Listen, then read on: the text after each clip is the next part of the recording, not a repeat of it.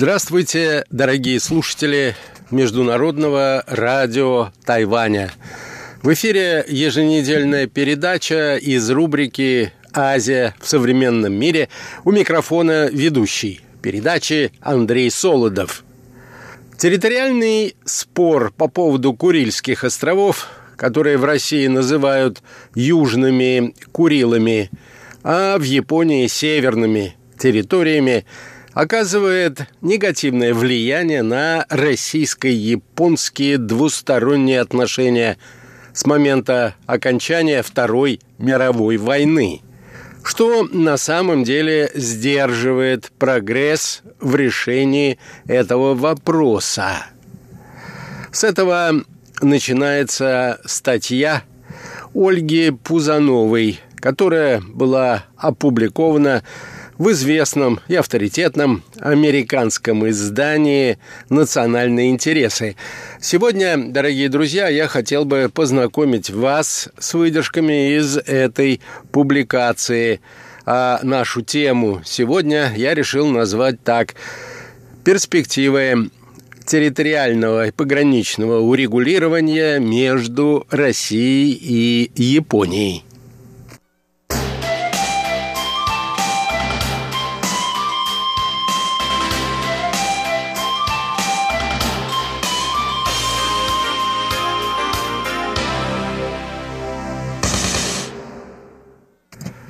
Пятого сентября 2019 года, пишет автор статьи, президент Владимир Путин и японский премьер-министр Синдзо Абе встретились в 27 раз. А произошло это во время работы Восточного экономического форума во Владивостоке. Давний спор по поводу Курильских островов – между Россией и Японией продолжает оставаться нерешенным. Однако состоявшийся диалог свидетельствует о некоторых интересных тенденциях. Абе подчеркнул стратегическую важность укрепления политических и экономических отношений с Россией, а также значение совместных проектов на спорных островах. И все это в конечном счете может способствовать заключению мирного договора. Путин со своей стороны также подчеркнул значение двусторонних документов, подписанных во время его визита в Японию – он обратил особое внимание на то, что расширение стратегической коммуникации, двусторонней торговли и сотрудничества в области инвестиций может перевести российско-японские отношения на более высокий уровень. В этой атмосфере будет возможно найти компромисс по самым сложным вопросам. Судя по всему, и Россия, и Япония надеются на то, что создание прочного партнерства может помочь в решении этой проблемы.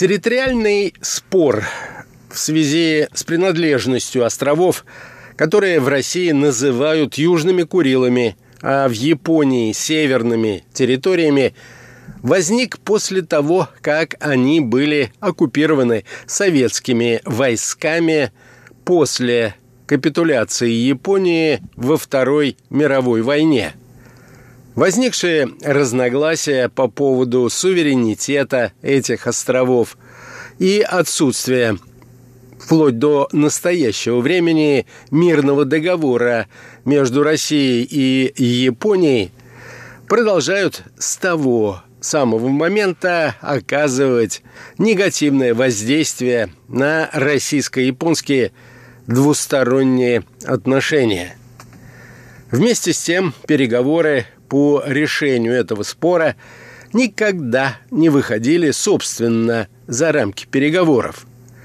Что же на самом деле сдерживает прогресс в этой области?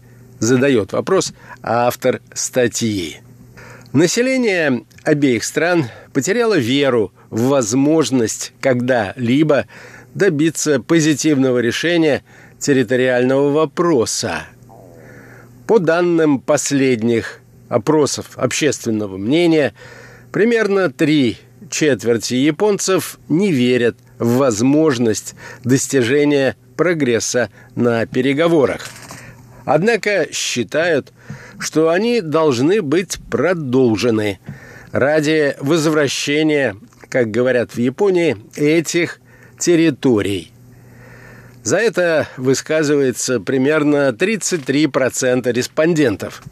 Или же для того, чтобы найти компромиссное решение о немедленной передаче Японии островов Кунашир и Итуруп и о продолжении переговоров в будущем по вопросу о других островах. Такую позицию поддерживает 43% японцев. В то же время подавляющее большинство граждан России, 77%, выступают даже против обсуждения вопроса о передаче этих территорий Японии. Что касается населения Курильских островов, то почти все проживающие там российские граждане выступают против передачи территорий. 96%. Эксперты считают, что окончание споров с Россией по поводу Курильских островов может позволить правительству АБ проводить более независимую внешнюю политику. Это является одной из его целей, особенно в свете предложенного референдума по вопросу о статье 9 Конституции Японии, в результате чего может произойти переосмысление роли и миссии сил самообороны Японии.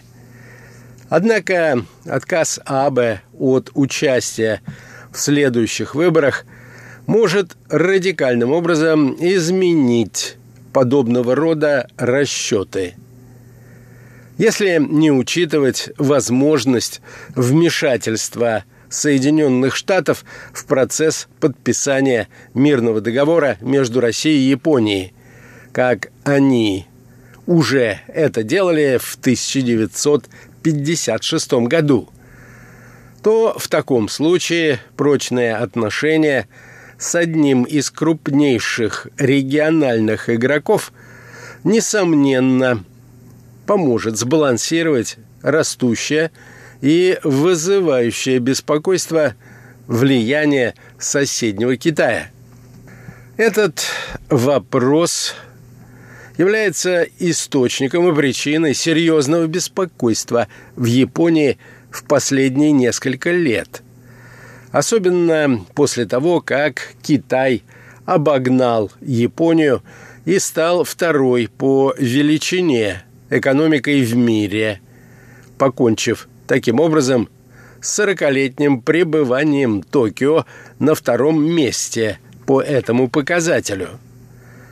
Россия со своей стороны также может использовать подобное прочное партнерство в Азии и ответить таким образом на обвинение в том, что ее недавний поворот на восток – по сути означает поворот в сторону Пекина. В действительности же обе страны могут получить значительную выгоду от такого партнерства. Но можно ли сказать, что окончание перетягивания канатов по вопросу о принадлежности Курильских островов неизбежно приведет к прорыву в двусторонних отношениях?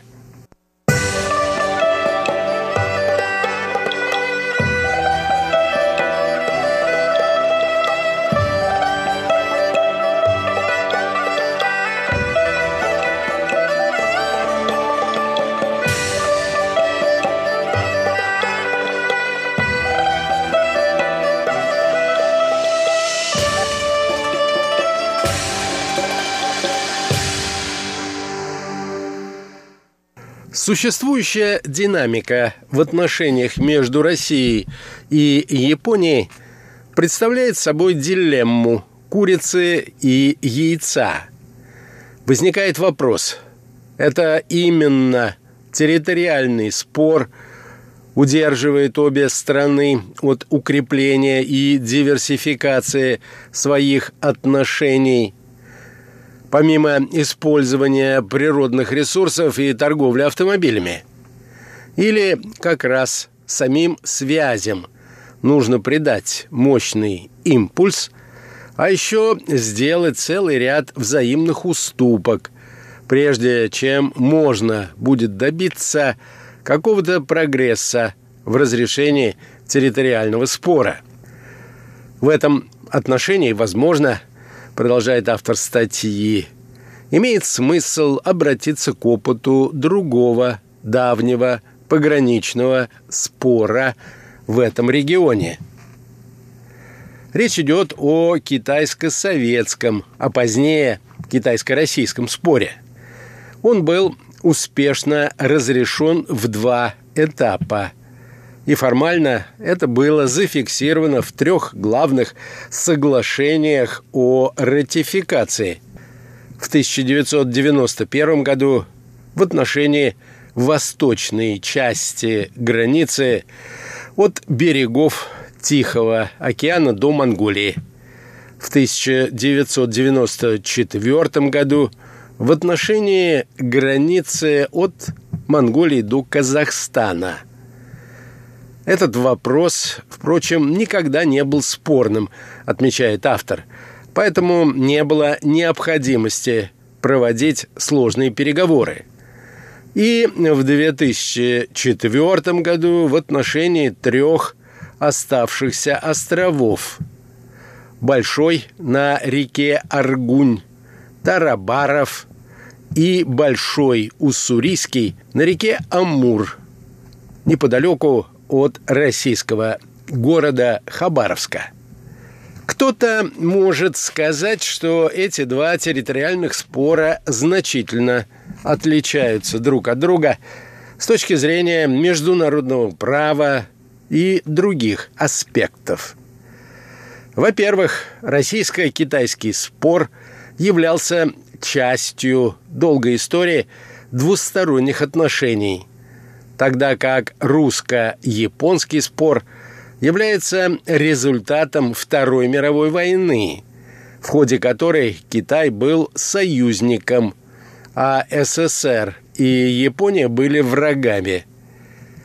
Во-вторых, Япония является близким союзником Соединенных Штатов. И она не намерена в ближайшем будущем в значительной мере ставить под сомнение эти отношения. Китай никогда не находился в подобном положении. В-третьих, Курилы имеют значительное российское население. И, наконец, Россия однозначно заявляет о том, что эти острова являются ее территорией.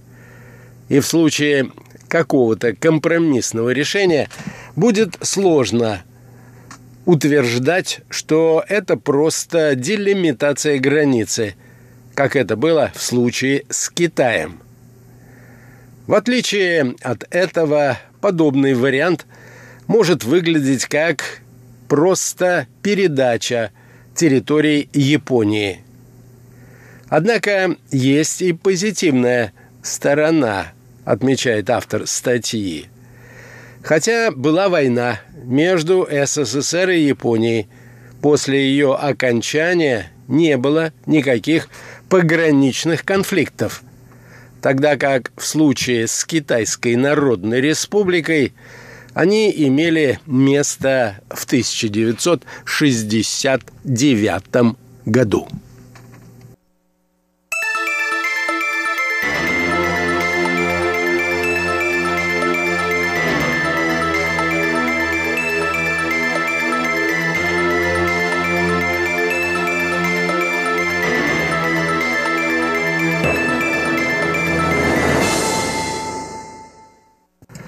Если говорить о более глобальном аспекте, продолжает автор публикации, то в китайско-российских пограничных разногласиях речь с самого начала шла о соглашениях под демаркацией границы, заключенных в середине XIX столетия. Границы между Россией и Китаем были установлены на основе Пекинского трактата – 1860 года, в котором Китай признавал Российскую империю в качестве хозяина земель на левом берегу реки Амур, а также между рекой Уссури и Тихим океаном. Однако, как это часто случалось в XIX столетии, реки считались ничейными – и, соответственно, ничейными считались и расположенные на них острова. Эти три крупных острова, как и многие более мелкие острова, были в одностороннем порядке включены в советскую территорию в конце 1920-х годов, и им были присвоены русские названия «Большой Тарабаров» и «Большой Уссурийский». После прихода к власти в Китай в 1949 году правительство коммунистов не оспаривало эту границу, поскольку Советский Союз был важным партнером и другом.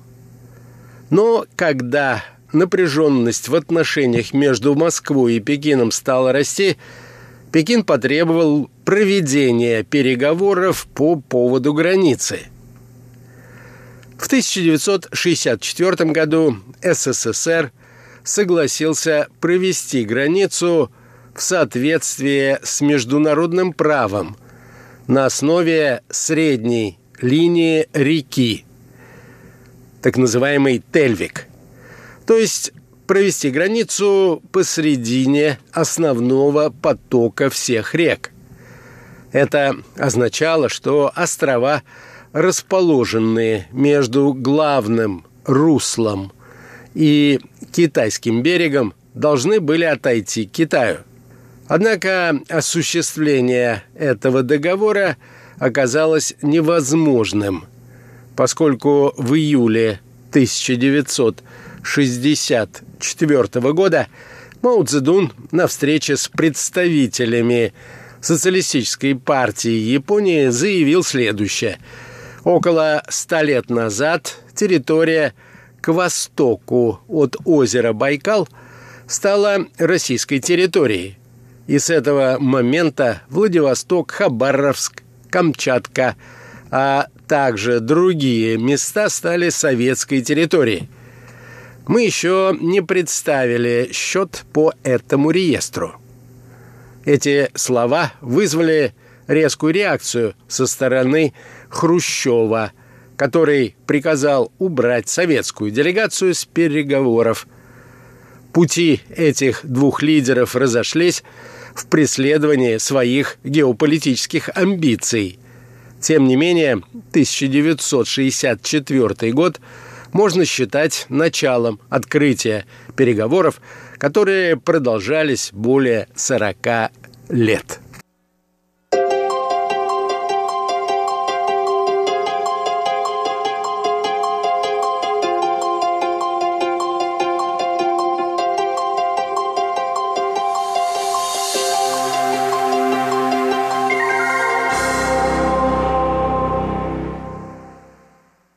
На этом, дорогие друзья, позвольте мне прервать изложение статьи Ольги Пузановой. На следующей неделе я предполагаю продолжить